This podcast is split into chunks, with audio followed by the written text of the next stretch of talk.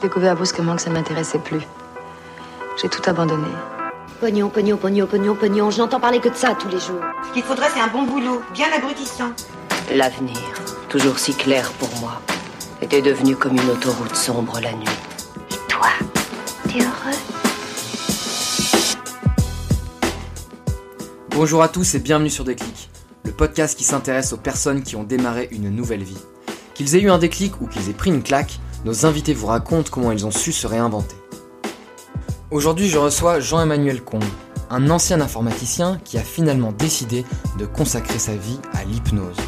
On parle évidemment de sa découverte de l'hypnose et des différentes techniques qu'il est allé tester seul, dans la rue, en proposant aux passants une expérience enrichissante.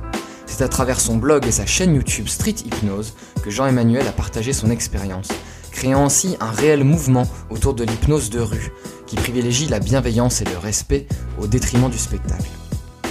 Entre-temps, Jean-Emmanuel a écrit un livre dont on va beaucoup parler et a organisé de nombreuses formations dans toute la France.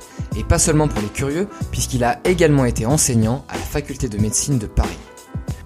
J'espère que cet épisode vous plaira. Pour me soutenir, c'est très simple. Il vous suffit de mettre une note sur iTunes pour les iPhones ou sur Podcast Addict si vous avez un téléphone Android. Ça prend deux minutes et c'est extrêmement important puisque ça permet de faire connaître le podcast. Bonne écoute Eh bien, bonjour à tous. Euh, Aujourd'hui, je suis avec Jean-Emmanuel. Salut Jean-Emmanuel. Salut. Alors, Jean-Emmanuel, je suis vraiment content de t'accueillir aujourd'hui euh, parce que tu étais un ancien, enfin tu es un ancien informaticien et tu t'es passionné par l'hypnose il y a des années et tu as consacré ta vie euh, eh bien, à l'apprentissage de l'hypnose. Alors ma vie, je ne sais pas, mais en tout cas ces prochaines années, ça c'est sûr.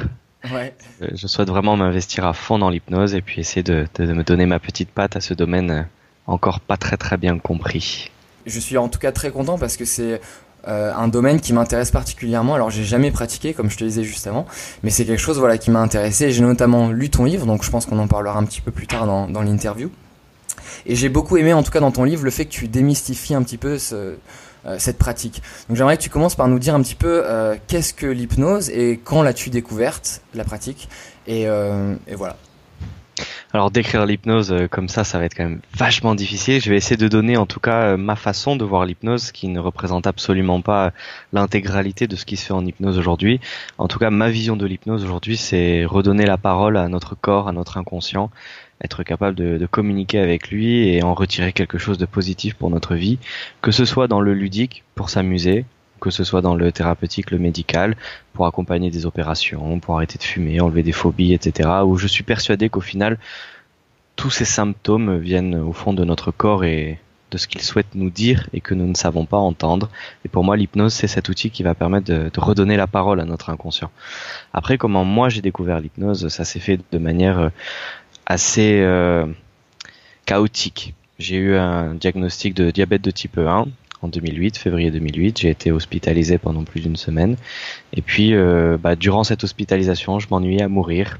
Et j'ai regardé des vidéos sur Internet, sur YouTube, et jusqu'à que je tombe sur la vidéo d'un certain Darren Brown, que j'adore, qui est un illusionniste euh, anglo-saxon. Et je l'ai vu en spectacle à Londres, figure-toi. Eh ben, moi aussi, je l'ai vu à Aylesbury, donc pas très très loin de Londres. Et j'ai vu son spectacle qui s'appelle Miracle, donc il y a ça. Miracle, il y a quelques années déjà.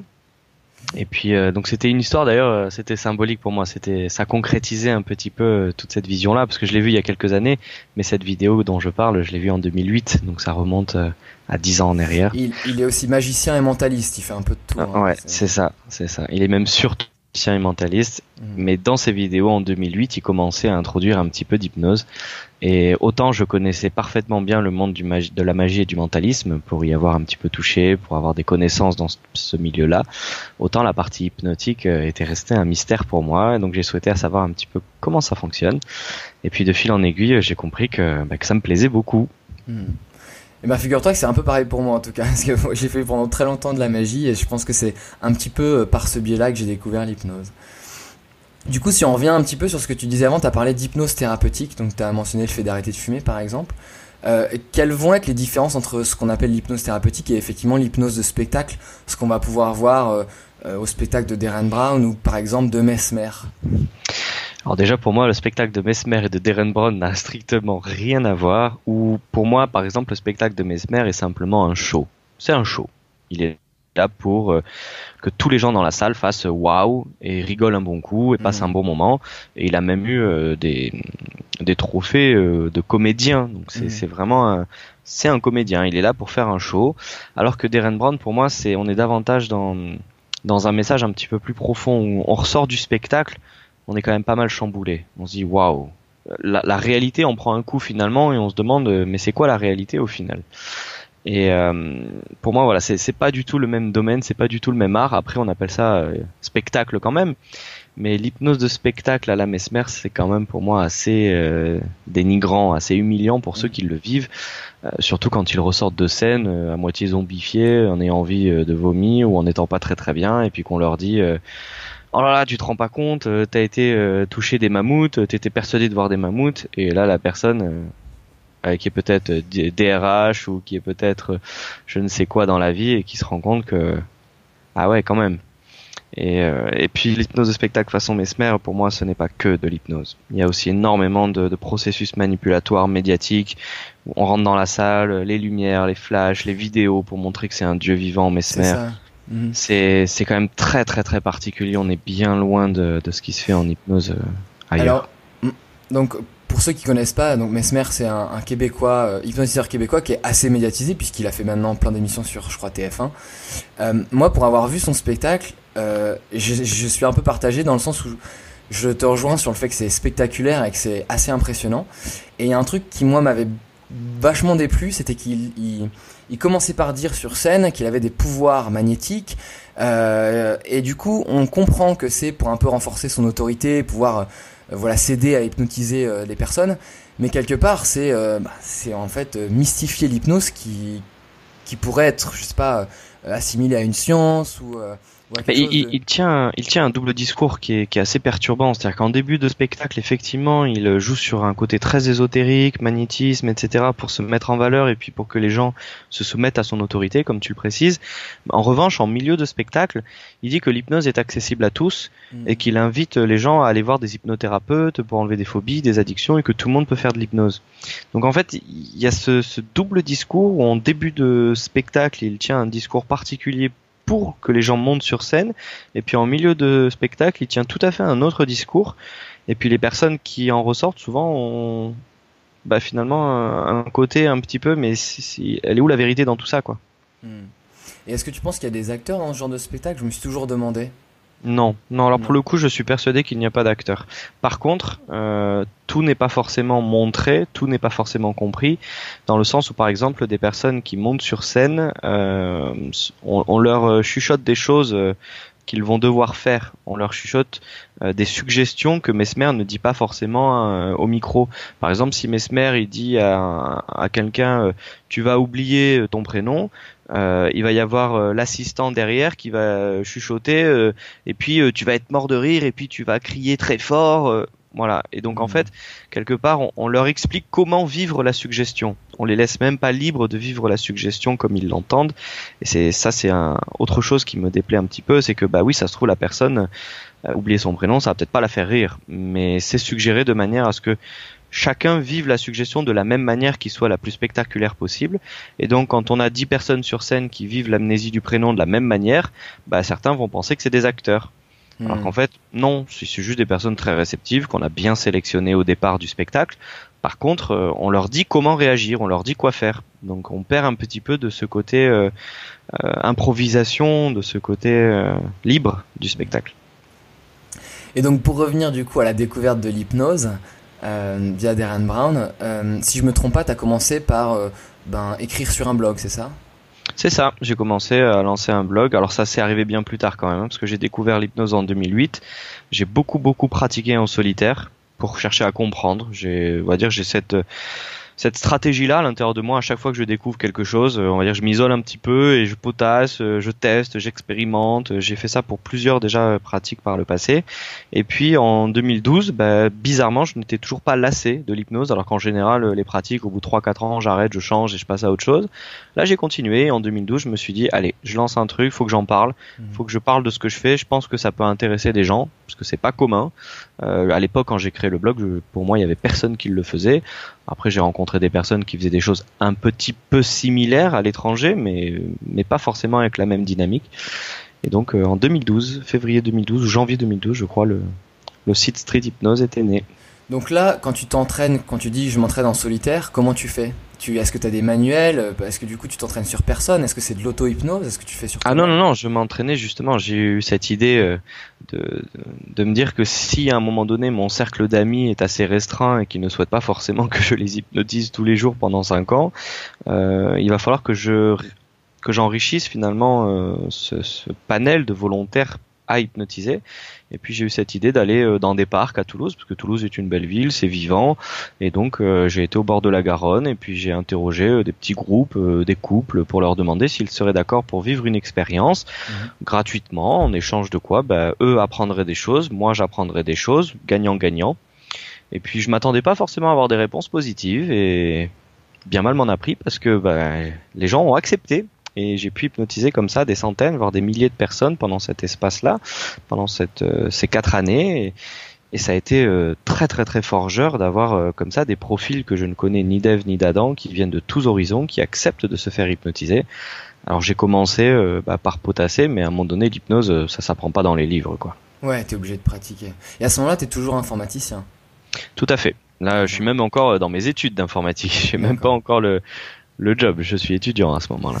Et alors, euh, moi j'ai le stéréotype un petit peu de l'informaticien très timide, euh, très introverti, et c'est vrai que on le voit sur YouTube. Tu, toi, tu prends le contre-pied d'un d'un mesmer par exemple qui euh, bah, qui choisit un petit peu l'audience qui qui va faire venir sur scène, hein, puisqu'il y a des il y a des tests qui sont faits. Toi, tu vas vraiment euh, ben, te confronter, ben, aborder des couples, comme tu dis, des gens dans la rue. Ça doit, enfin, ça doit faire les boules. Enfin, ça doit vraiment te foutre les boules. Ah bah moi je suis timide, hein. je suis très introverti à la base. Après c'est j'ai appris que on pouvait contrôler tout ça, qu'on pouvait aller au-delà de ça. Mais c'est vrai qu'à la base je suis quelqu'un de très timide, introverti, euh, cause pas parler aux filles. Euh, le, le grand cliché de l'informaticien geek, euh, ça c'est c'est clair que j'étais là dedans. À la différence près que si à un moment donné j'ai envie de faire quelque chose, rien ne m'arrête. Voilà, c'est peut-être cette différence-là qui fait que j'ai pu faire ça tout seul et que même si ça n'a pas été facile, euh, parce qu'aujourd'hui, euh, dire que c'est davantage connu, euh, c'est plus représentatif, on, on entend parler d'hypnose partout. En 2008, non, on en entendait parler nulle part. C'était tout le monde pensait que c'était réservé à, à, une élite, que c'était il fallait avoir un don pour apprendre l'hypnose. On était loin des mesmères d'aujourd'hui. c'était plus des gens qui faisait les gros yeux pour hypnotiser en prenant le pouvoir du corps et de l'esprit. Donc euh, effectivement, quand j'allais dans la rue, la plupart des gens, de toute façon, n'en avaient jamais entendu parler. Tu dis qu'aujourd'hui c'est un petit peu plus connu, mais quelle est l'image de l'hypnose pour toi? Est-ce que ça a une image un peu plus euh, améliorative qu'avant? Ça dépend. Euh, en termes d'hypnose de spectacle, même si je n'aime pas la vision qu'elle donne, je ne peux pas enlever le fait qu'au moins elle fait parler d'hypnose. L'hypnose de spectacle fait parler d'hypnose. Quand on a euh, Star sous hypnose sur TF1 et qu'il y a 10 millions de personnes qui regardent, ben, il y a 10 millions de personnes qui se disent que l'hypnose ça existe. Alors évidemment, c'est pas forcément une bonne image, mais au moins ça leur traverse l'esprit. Hmm. Euh, après les gens se renseignent. Voilà, exactement. Et après, évidemment, euh, selon où ils se renseignent et ce qu'ils vont voir, ben, ils vont avoir ensuite des dynamiques différentes. Hmm. Pour l'hypnose médicale, on est dans une dynamique un peu plus politique économique Aujourd'hui, il y a une, une guéguerre où les médecins veulent euh, que l'hypnose soit euh, légiférée, que seuls les médecins puissent pratiquer l'hypnose. Euh, donc là encore euh, des guéguerres et que ce soit politique, économique, médiatique. Donc encore là des finalement une image de l'hypnose qui n'est pas très saine puisqu'on donne l'image de l'hypnose comme un outil dangereux, comme un scalpel chirurgical réservé aux médecins, alors que pour moi, c'est un outil accessible à tous à partir du moment où on en fait un jeu. Et que, évidemment, c'est utile dans un contexte médical, mais pas que. Euh, donc voilà, au final, toutes les images de l'hypnose actuelle sont à la fois ont du côté positif, du côté négatif, et certainement que street hypnose, euh, même si c'est très très connu aujourd'hui, doit avoir aussi du positif et du négatif. L'hypnose peut aussi être utilisée euh, à d'autres fins hein, qui sont pas toujours éthiques. Bah, ma conviction, c'est que non. Après, euh, j'attends qu'on me montre, euh, qu'on me prouve le contraire. Mais c'est vrai qu'aujourd'hui, pour moi, euh, la manipulation et l'influence sont des outils qui sont bien plus puissants que l'hypnose. Et quelqu'un qui voudrait obtenir des effets néfastes grâce à l'hypnose, c'est une perte de temps.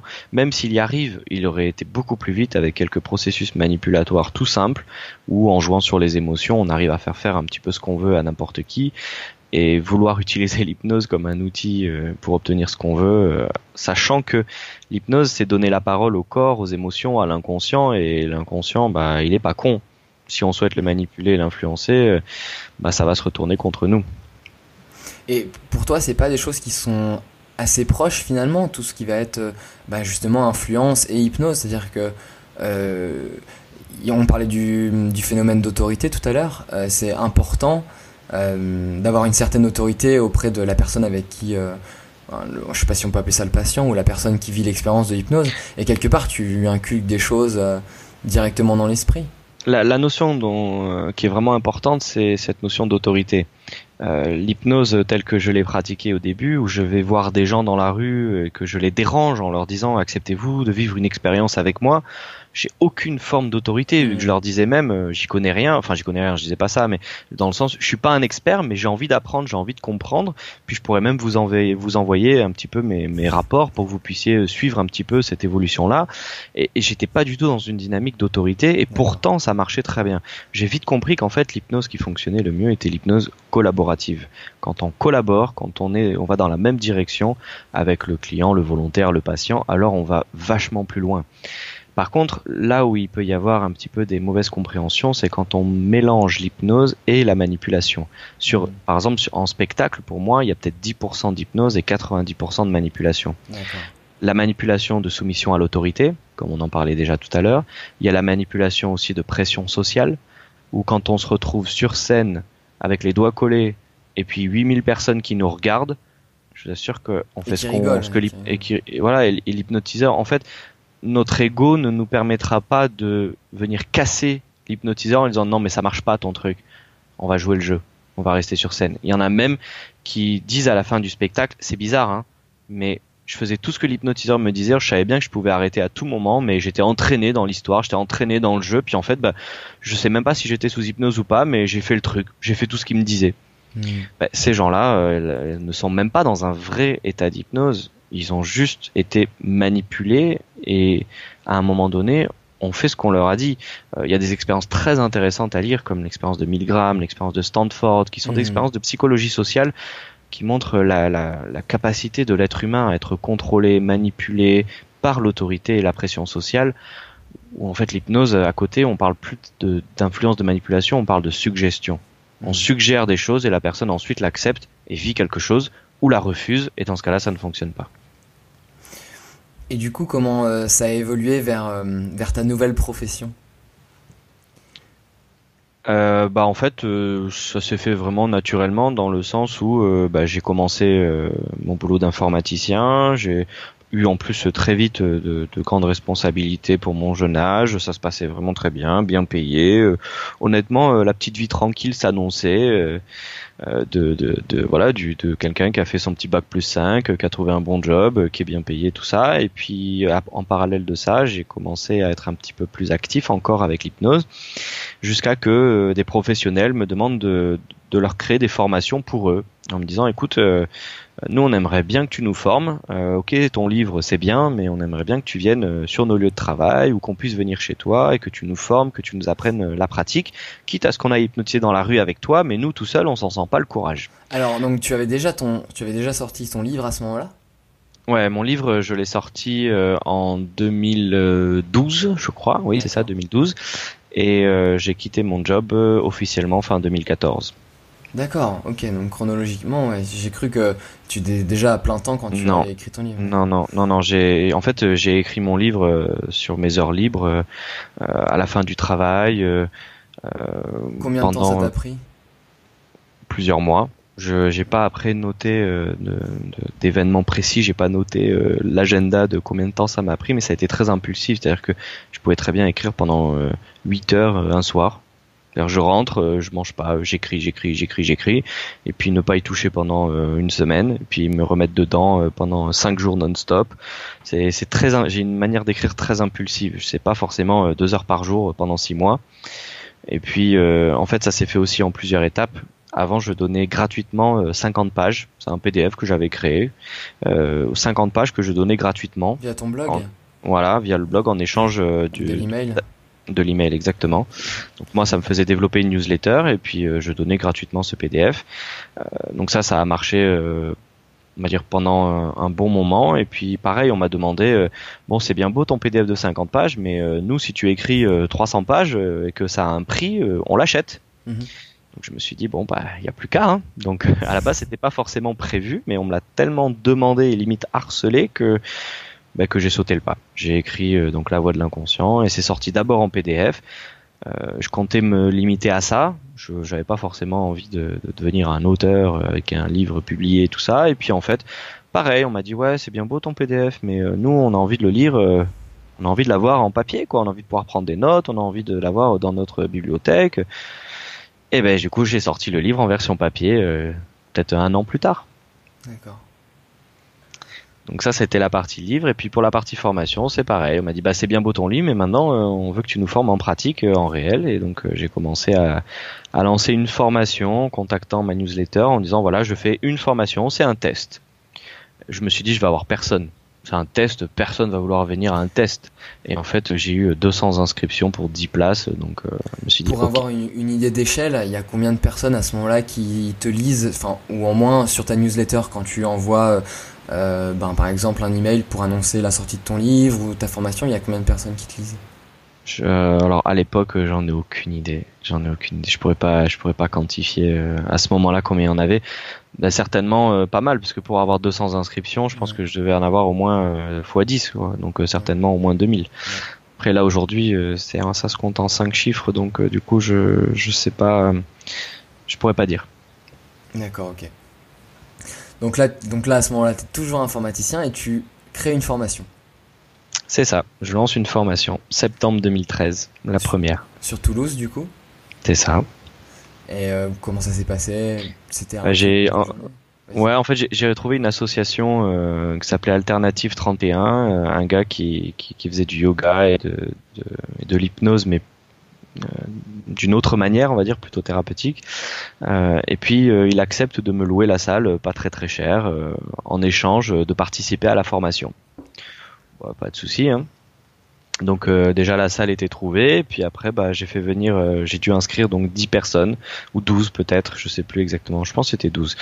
Et, et, donc ces 12 personnes sont venues tester mon modèle euh, et, ce qui est rigolo, c'est que bah, ces formations, euh, donc étaient en, cette formation était en deux jours. Et puis c'est un modèle que j'ai gardé, qui existe toujours, qui est toujours actif. Cette formation Street Hypnose en deux jours. Euh, sauf qu'aujourd'hui, elle est plus donnée par moi, elle est donnée par des collaborateurs. Mais ce modèle existe toujours, est toujours en place et continue de cartonner six ans après. Donc il y en a une en 2013 et puis après j'en ai lancé, je crois, six en 2014 ou peut-être même huit. Et en 2015, euh, quand j'ai officiellement euh, sauté le pas après, euh, ça a pris une ampleur colossale. Hmm. À ce moment-là, c'est un désir de partager ta passion? Ouais, clairement. C'est, en fait, je, vais être honnête, hein, ça valorisait mon ego de, de qu'on me demande, qu'on m'appelle, qu'on soit demandeur de mes techniques. Ça, ça m'a vachement fait du bien, tout simplement. C'est-à-dire, je crois qu'avant même de le faire pour eux, je crois que je l'ai fait surtout pour moi. C'est ce côté, euh, je peux rendre service, je peux aider des gens, euh, je leur donne des techniques qu'ils ne connaissent pas, puis en plus j'ai des retours derrière où ils me disent que ça change leur vie, autant perso que pro. Et puis de fil en aiguille, bah, je suis vraiment euh, attiré par par cette dynamique-là. Qu'est-ce que tu as repris par exemple de choses que tu as appris dans des manuels et qu'est-ce que tu as toi testé sur le terrain que tu as après bah, transmis? Alors clairement, j'ai repris dans des manuels les techniques pure. Euh, par exemple, euh, on a les doigts aimantés, les mains aimantées, euh, des inductions. Donc les inductions que j'ai repris plutôt du monde du spectacle que du monde thérapeutique, mmh. pour la simple et bonne raison que dans le monde thérapeutique et médical, ces inductions, elles durent 20, 30, 40 minutes quelquefois, et que moi dans la rue, bah, j'ai 5 minutes top chrono, quoi. Sinon les gens, ils se lassent, ils en ont marre, ils s'en vont, et donc j'ai développé à la fois des techniques qui devaient, qui se devaient d'être ultra rapides, et en même temps, mon but c'était de développer quelque chose qui me ressemble. Donc les techniques, je les ai pompées clairement. Par contre, euh, j'y ai mis un état d'esprit. J'ai mis mon état d'esprit. Et ça, c'était euh, quelque chose qui n'existait pas encore. Euh, le côté, on va faire de l'hypnose dans la rue et c'est gagnant-gagnant. C'est pas un spectacle, c'est pas un show, c'est pas humiliant pour la personne qui le vit. Elle va vivre une chouette aventure et moi en tant qu'hypnotiseur, ça va me permettre de récupérer plein d'informations pour grandir, pour évoluer, devenir encore meilleur. Et quand j'hypnotise 10 000 personnes dans la rue, bah, c'est 10 000 points d'expérience euh, dans mon compteur qui vont faire que je vais être encore meilleur et encore plus capable d'hypnotiser rapidement tout le monde. C'est le joueur de jeux vidéo qui parle là, les points d'expérience. C'est ça. c'est cette idée vraiment que voilà, les techniques, elles sont, on peut les trouver partout. Hein. Les techniques, euh, voilà, j'ai rien inventé en termes techniques.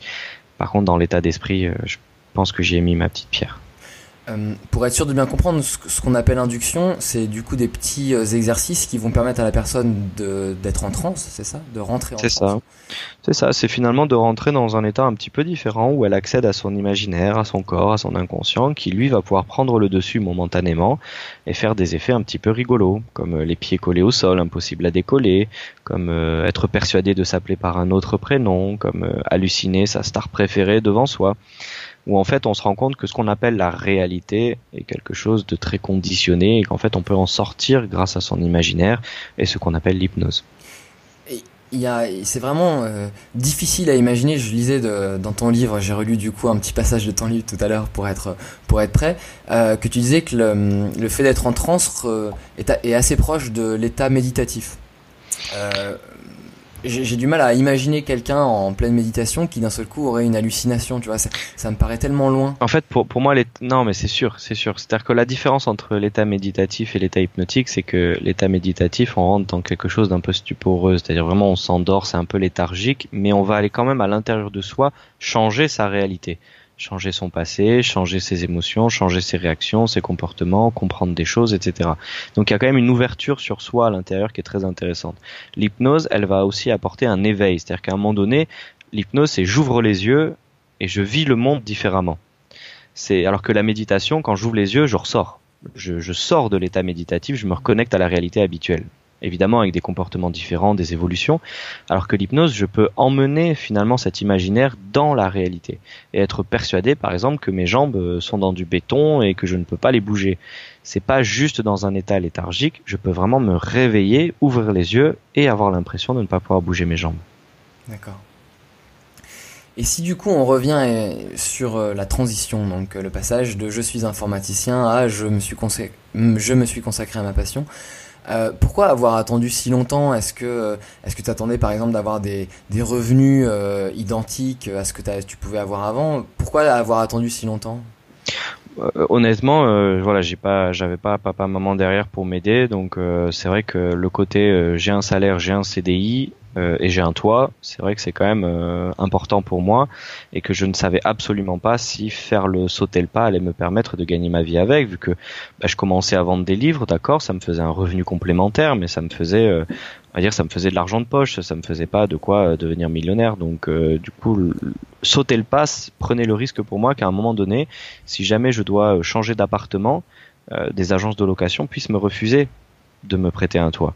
Hmm. et où des particuliers puissent me refuser parce que si je gagne pas trois fois le montant euh, du loyer, euh, vous connaissez l'histoire, euh, c'est difficile de louer un appartement, sachant que je n'ai pas de garant, j'ai pas de cautionneur, donc il y avait ce risque-là pour moi et donc en fait j'ai fait un pacte avec mon corps, mon inconscient, j'ai fait un pacte où on s'est dit ensemble, je quitte mon boulot à partir du moment où j'ai un appartement acheté, un toit, et euh, le crédit bah je le rembourserai euh, même s'il faut que je travaille au noir et que je, je fasse des euh, on va dire de la plonge bah je rembourserai mon crédit.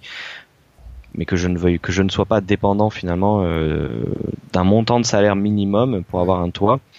Donc puis la première année bah, de toute façon je me suis versé zéro salaire. La deuxième 700 700 net donc forcément les agences de location elles auraient pas trop accepté Ouais, c'était une question d'assurance. Euh. C'est ça. Je, savais que j'avais un petit peu d'économie pour tenir le coup, euh, puisque bah voilà, avec, en étant informaticien, euh, j'avoue qu'on est quand même plutôt bien payé, mais je ne savais pas si dans la durée c'était vraiment jouable ou pas, quoi. Aujourd'hui, donc, euh, tu parlais tout à l'heure de collaborateurs qui s'occupent euh, principalement des formations. Moi, j'ai lu aussi sur ton blog, alors je sais pas si tu le fais toujours, mais que tu avais euh, deux patients par jour. Alors, je sais pas si on peut appeler ça des patients, mais en tout cas deux personnes avec, voilà, avec qui tu fais ben, des séances d'hypnose. Je savais pas que j'avais écrit ça, mais oui, je garde ce rythme-là en plus. Tu gardes ce rythme-là, d'accord. Donc aujourd'hui, c'est ça. Tu as, tu, tu m'avais dit que tu faisais des interventions aussi dans certains hôpitaux. C'est ça. Alors aujourd'hui, mon activité, si on la résume, donc il y a une activité euh, auteur, donc vente de livres. Il y a une activité euh, street hypnose, on va dire de, on va dire un peu de franchiseur, où, en fait euh, j'ai des collaborateurs qui un petit peu partout en France font des, des formations street hypnose en mon nom, avec cet état d'esprit que j'ai développé et créé. Les gens que t'as formés? C'est ça, c'est des gens que j'ai formés et qui sont euh, devenus des, proches, mais que au final euh, que je côtoyais déjà avant hein, dans le cadre de, de la communauté Street Hypnose, qui est une communauté assez large. On est euh, sur le forum plus de 4000, donc il y a, quand même du monde autour de, de ce mouvement-là. Et puis j'ai aussi une activité donc euh, formateur euh, plus thérapeutique médical où là effectivement on m'invite dans des cliniques, dans des CHU pour aller aider euh, des médecins anesthésistes, des manipulateurs radio à, à, gérer leurs patients et leurs problématiques de la douleur, de la claustrophobie, etc., etc. Et puis là petit à petit je développe un nouveau truc qui s'appelle Unkar et qui est spécialisé dans l'hypnose thérapeutique cette fois où je formerai des gens avec une collaboratrice qui s'appelle Julie, qui est infirmière, et on va former des gens à l'hypnothérapie euh, sur des formations beaucoup plus longues cette fois. D'accord. Parce que c'est ça aujourd'hui, pour se former en France, euh, quelles sont les, possibilités? Alors en tant que médecin, on a accès à des formations euh, particulières, notamment en interne, dans les CHU, dans des diplômes universitaires, etc.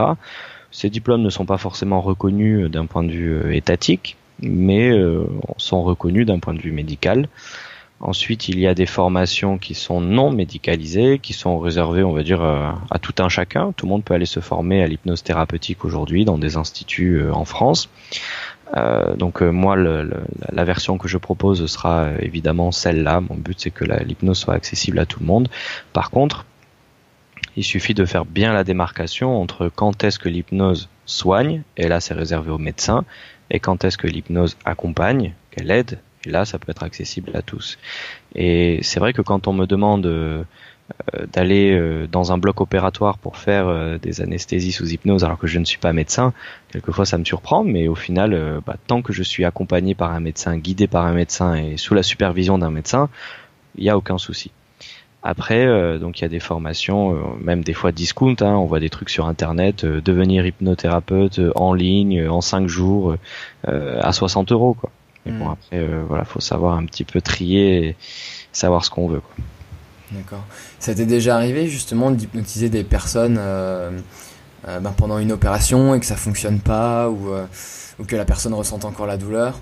Non, bah après, si, c'est quand même bien fait, c'est-à-dire que soit on pratique ce qu'on appelle l'hypnosédation, et dans ce cas-là, on va créer l'hypnose la plus profonde possible et ajuster ensuite par la chimie, le gaz euh, en conséquence. Euh, mais ça permet déjà de réduire énormément les doses euh, chimiques euh, par rapport à, à d'habitude. Mmh. Et puis sinon, il peut aussi y avoir des préparations à l'anesthésie par hypnose où là, on est capable d'avoir des anesthésies complètes par hypnose où on peut faire des opérations sans aucune chimie mais là, ça demande un petit peu plus de temps, mais tout est possible. Après, c'est vrai que comme on est aujourd'hui dans des CHU euh, dont euh, la dynamique est, est d'avant tout de, bah, de faire des sous, hein, on est dans on est dans des entreprises avant tout aujourd'hui. Quand on va dans un CHU, c'est vrai que bon, faut que ça aille vite. Donc, on est plus dans une dynamique d'hypnosédation où on prend 10 minutes, un quart d'heure, on fait une petite hypnose et puis on réduit la chimie et c'est déjà bien. Ça reste des séances beaucoup plus longues que ce que tu pouvais faire euh, dans la rue. Oui, bah c'est pour ça qu'on m'appelle moi. C'est que euh, si on appelle un médecin qui a été formé au DU d'hypnose, euh, j'en sais rien, à, telle ville ou telle ville, bah c'est vrai qu'ils ont euh, le, la problématique de ne pas savoir faire de l'hypnose rapide. Et que mmh. quand ils demandent à avoir deux heures pour préparer une personne, bah on leur accorde pas parce que ça coûte trop cher.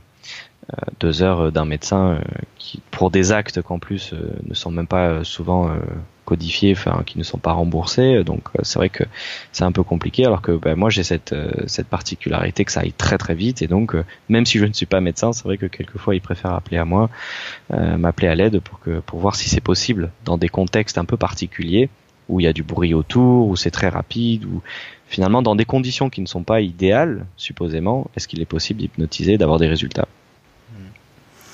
Et tes proches, ils ont réagi comment au moment de cette transition? Est-ce que tu leur en avais parlé? Bon, je suppose que a priori, euh, vu que c'était, enfin tout ce que tu crées comme contenu, c'était public, euh, je suppose qu'ils étaient au courant, mais est-ce qu'ils Ah, t'ont le- encouragé? Est-ce qu'ils avaient un petit peu peur? La plupart de mes proches m'ont encouragé, c'est clair. Par contre, euh, j'ai eu quand même des petits freins de la part de ma maman qui se faisait énormément de soucis, euh, qui était bah, la première à euh, à avoir peur de ce qui peut se passer après. Quoi. Je veux dire, pour elle, c'était vachement rassurant hein, d'avoir un fils euh, qui travaille, qui a un CDI, euh, qui, qui voilà, qui est bien positionné, qui est prêt pour faire sa vie comme ça, euh, bien intégré dans la société. Et puis quand je lui dis, maman, je quitte tout, euh, évidemment, bah, ça, ça l'a fait flipper quoi. Elle a eu beaucoup, beaucoup, beaucoup peur. Elle a essayé de m'en dissuader. Euh, mais bon, après, une fois que j'avais décidé, de toute façon, j'étais prêt à me retrouver à la rue s'il le faut, mais j'aurais pas fait marche arrière. Donc, euh, j'y suis allé. Après, j'ai voilà, on va dire des personnes qui, me sont proches, mais pas directement impactées. J'ai eu que des encouragements. Voilà, par contre, ma maman, elle a eu, elle a eu un petit peu beaucoup peur quand même. Et est-ce que tu utilises l'hypnose dans d'autres domaines euh, euh, de la vie, que ce soit, enfin, privé, ou est-ce que c'est vraiment quelque chose que tu vas utiliser uniquement pour le travail? Est-ce qu'il y a d'autres, je sais pas, hein, est-ce qu'il y a des domaines de la vie pour lesquels l'hypnose peut être utile, par exemple? Pour moi, l'hypnose aujourd'hui, c'est davantage une philosophie de vie que vraiment une pratique professionnelle. hein. Clairement, euh, aujourd'hui, avec ma compagne, on utilise l'hypnose tous les jours euh, pour euh, discuter avec nos corps respectifs, pour discuter avec nos inconscients, pour apprendre à mieux gérer nos émotions, à les évacuer aussi la plupart du temps, à gérer nos traumas du passé, à nous continuer à grandir, à évoluer, nous aider à faire les bons choix.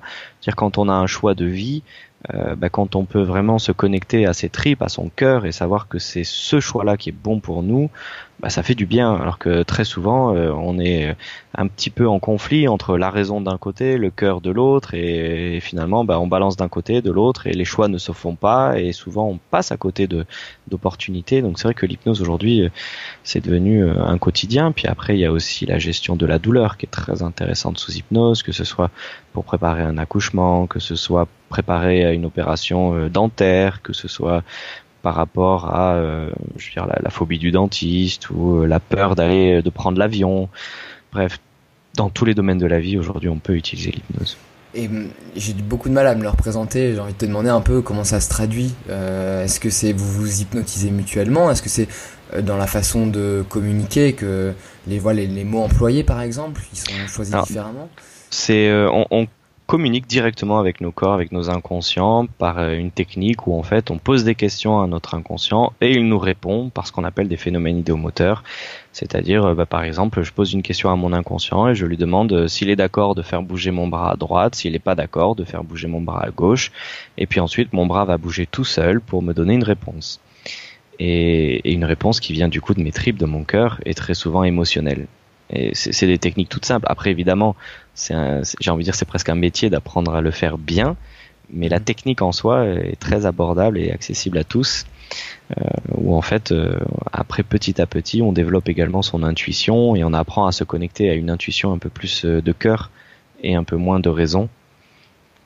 Où en fait, ben, on se rend compte que la société veut nous pousser à faire des choix euh, raisonnables, alors Mhm. que très souvent le corps serait plutôt pour qu'on fasse des choix de cœur. Donc là, tu poses une question en fait à ton, inconscient qui te répond. Est-ce qu'il est possible de, euh, par exemple, euh, euh, par des exercices, de s'aider à réduire le stress avant une compétition ou, ou avant une prise de parole? Moi, c'est quelque chose qui m'intéresse parce que, bah, par exemple, je suis, suis quelqu'un d'assez angoissé et tu vois, tous les dimanches soirs, bon bah. Euh, j'ai beaucoup de mal à, m'endormir je me disais voilà est-ce que l'hypnose aujourd'hui est-ce que l'auto-hypnose peut m'aider à me préparer à avoir une bonne nuit de sommeil euh, Moi, j'en suis persuadé. J'en suis persuadé. Après, je garde vraiment un mantra dans ma tête où je me dis que chacun de mes comportements, il a une raison d'être. Il a une histoire. Il a une utilité. Une utilité qui a pu être passée, qui n'est peut-être plus d'actualité, mais il a servi à quelque chose. Donc, ton angoisse du dimanche soir, elle a une histoire. Elle a une utilité. Et finalement, c'est d'aller visiter cette histoire, d'aller comprendre cette histoire qui pourra te permettre de t'en détacher. Aujourd'hui, tu fais face à un automatisme de ton corps. Le soir, boum, une angoisse. Sans savoir d'où ça vient, ni pourquoi, ni comment, ça apparaît, c'est comme ça, c'est pas autrement. Et en fait, on est euh, bercé d'automatismes au quotidien, certains qui sont très positifs.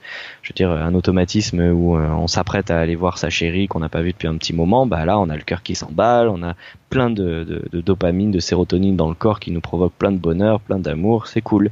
Et quand on a euh, une grosse angoisse le dimanche soir, on allait se coucher, bah c'est un peu moins cool. Mais de la même manière, ça a une histoire. Et pour aller comprendre cette histoire, à mon avis, l'hypnose est vraiment l'outil idéal. D'accord, très bien. Euh, j'avais une autre question. Euh, alors, j'ai lu des, j'ai lu énormément de bouquins plus jeunes sur la séduction. Et euh, il y avait à ce moment-là, bon, je suppose que tu as dû déjà entendre parler de, de, ce livre The Game qui avait été écrit par Neil Strauss. Il parlait d'un. Je connais, oui. Parlait d'un gourou un petit peu de la drague, donc qui porte le nom de Ross Jeffries et qui utilisait l'hypnose pour séduire les femmes. Euh, alors lui, j'avais lu son bouquin, mais c'était il y a des années et je m'en souviens plus beaucoup.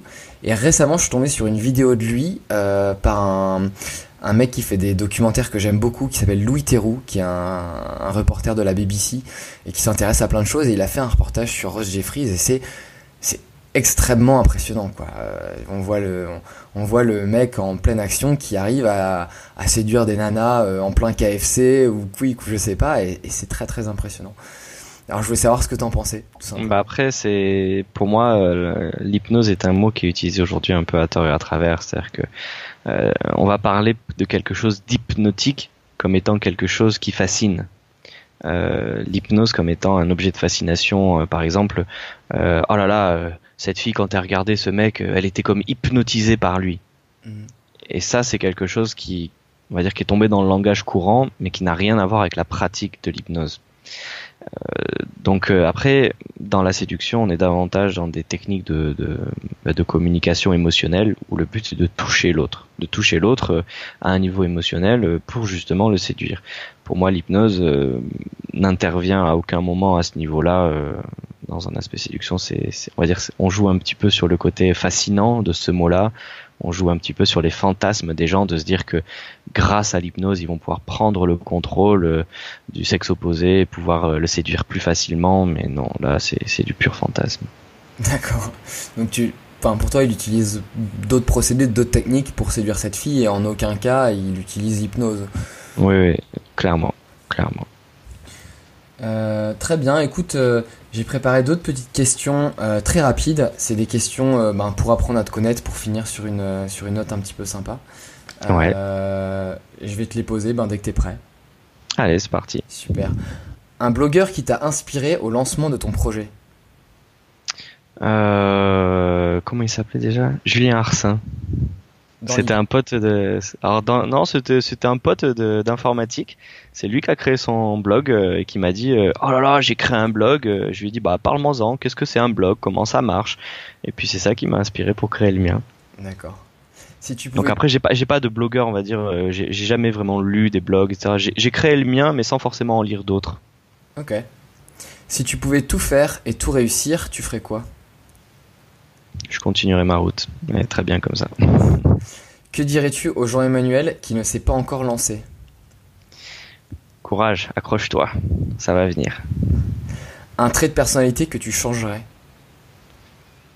Euh, Un trait de personnalité. Non, ça c'est compliqué. Euh, je dirais peut-être euh, l'irritabilité. J'aime pas quelquefois être irritable. J'aimerais être le grand zen, celui qui reste toujours calme quoi qu'il arrive. Qu'est-ce qui te motive et t'aide à te lever le matin euh, Pouvoir me coucher le soir en me disant que j'ai fait quelque chose d'utile. Euh, est-ce que tu as un regret dans la vie Non. Et si tu pouvais avoir un pouvoir magique, ce serait lequel? Pouvoir lire plus facilement à l'intérieur des gens. Pas mal. Euh, très bien, écoute, euh, moi j'ai une dernière question, c'est très personnel. Si je veux en apprendre plus sur l'hypnose, est-ce que tu me recommandes un, ouvrage? Bah, le mien. Euh, je l'ai déjà lu, alors bien sûr pour, pour les gens qui l'ont. Après, c'est voilà, ça dépend quel type d'hypnose. C'est-à-dire que dans une hypnose vraiment ludique, pour apprendre l'hypnose pour le fun, pour hypnotiser ses copains, etc. Clairement, il n'y a pas mieux que mon livre, j'en fais de la pub, pas de souci. Par contre, dès qu'on rentre dans une hypnose un petit peu plus sérieuse, thérapeutique, médicale, rien ne vaut l'intégrale des articles de Milton Erickson, qui est aujourd'hui le père fondateur de l'hypnose ericksonienne et qui est aujourd'hui l'hypnose utilisée dans la thérapie médicale. Et euh, ce qu'on peut voir à la télé quelquefois euh, n'honore pas forcément euh, ses écrits. Et ça vaut le coup de les lire. Alors c'est quatre tomes, quatre tomes de 400 à 800 pages. donc de mémoire, c'est extrêmement cher en plus. Euh, c'est pas donné, mais après à un moment donné, si on veut vraiment faire de l'hypnose sérieuse, euh, bah ça vaut le coup d'y mettre un petit peu de sous. Après, il y a un livre qui est très vulgarisant sur l'hypnose qui s'appelle s'appelle Monstres et baguettes magiques. Euh, qui est très sympa à lire et même s'il y a des choses qui sont pas tout à fait correctes selon moi, ça reste un livre voilà de, de vulgarisation qui est très facile à, comprendre et qui donne une bonne image de l'hypnose quand même euh, globalement. Donc euh, voilà, s'il y en avait un que je recommanderais pour ceux qui souhaitent aller un petit peu plus loin dans l'hypnose, Monstre et baguette magique, ça fait euh, quelques centaines de pages, c'est mignon à lire, c'est sympa, il y a plein de petites anecdotes, euh, ça vaut le coup. Et évidemment ton livre, alors euh, on fait de la pub sans problème, moi je, je te le dis franchement j'ai vraiment beaucoup aimé, alors je l'ai lu il y a très longtemps, je me souviens que c'est dans les premières semaines où j'arrivais à Londres, donc c'était probablement il y a 3 ans et demi, 4 ans, je sais pas exactement quand il est sorti, mais effectivement je vous le conseille parce que tu démystifies complètement l'hypnose, il y a plein de schémas, c'est expliqué de manière très très simple. Euh, je pense que c'est pour aussi des gens qui ont envie de pratiquer, parce que voilà, justement, il y a toutes ces techniques d'induction, etc. Ah oui, c'est pas juste pour de la culture générale. Hein. Voilà, moi malheureusement, j'ai fait que lire et j'ai jamais essayé, mais je fais ça avec beaucoup de choses, donc il n'y a pas de problème. non, non, il n'y a pas de souci. Après, voilà, c'est vrai que c'est un livre quand même qui se veut un peu comme un livre de recettes, quoi. C'est pour montrer que tout le monde peut faire de l'hypnose, tout le monde peut être hypnotisé qu'il n'y a pas de don, il n'y a pas besoin d'avoir un talent euh, orateur de fou, il faut juste connaître les bonnes techniques et avoir le bon état d'esprit. Et avec ça, on peut s'éclater. Super. En sécurité. ça aussi c'est important pour moi de donner des valeurs de, sécurité, de ok faire de l'hypnose mais le faire bien. Ouais, j'ai vu que tu avais même créé une charte de déontologie, etc. c'est ça, ouais. On, sent, ça. Ouais, on sent dans ton livre que de toute façon c'est t'es extrêmement bienveillant et, et en fait tu euh, tu veux transmettre ta passion à tout un chacun, mais de voilà et, démystifier l'idée de l'hypnose que les gens ont, qui leur font peur, qui euh, voilà euh, changer un petit peu les, mentalités. C'est ça. C'est exactement ça. Très bien. Écoute, où est-ce qu'on peut te retrouver pour pour les gens qui ont envie d'en apprendre un peu plus sur toi ou sur les formations? Alors tous ceux qui veulent en apprendre plus sur la partie ludique, donc c'est sur street-hypnose.fr. Et puis tous ceux qui veulent en apprendre plus sur la partie thérapeutique médicale, il faut nous suivre sur Uncar, c'est H-U-N-K-A-A-R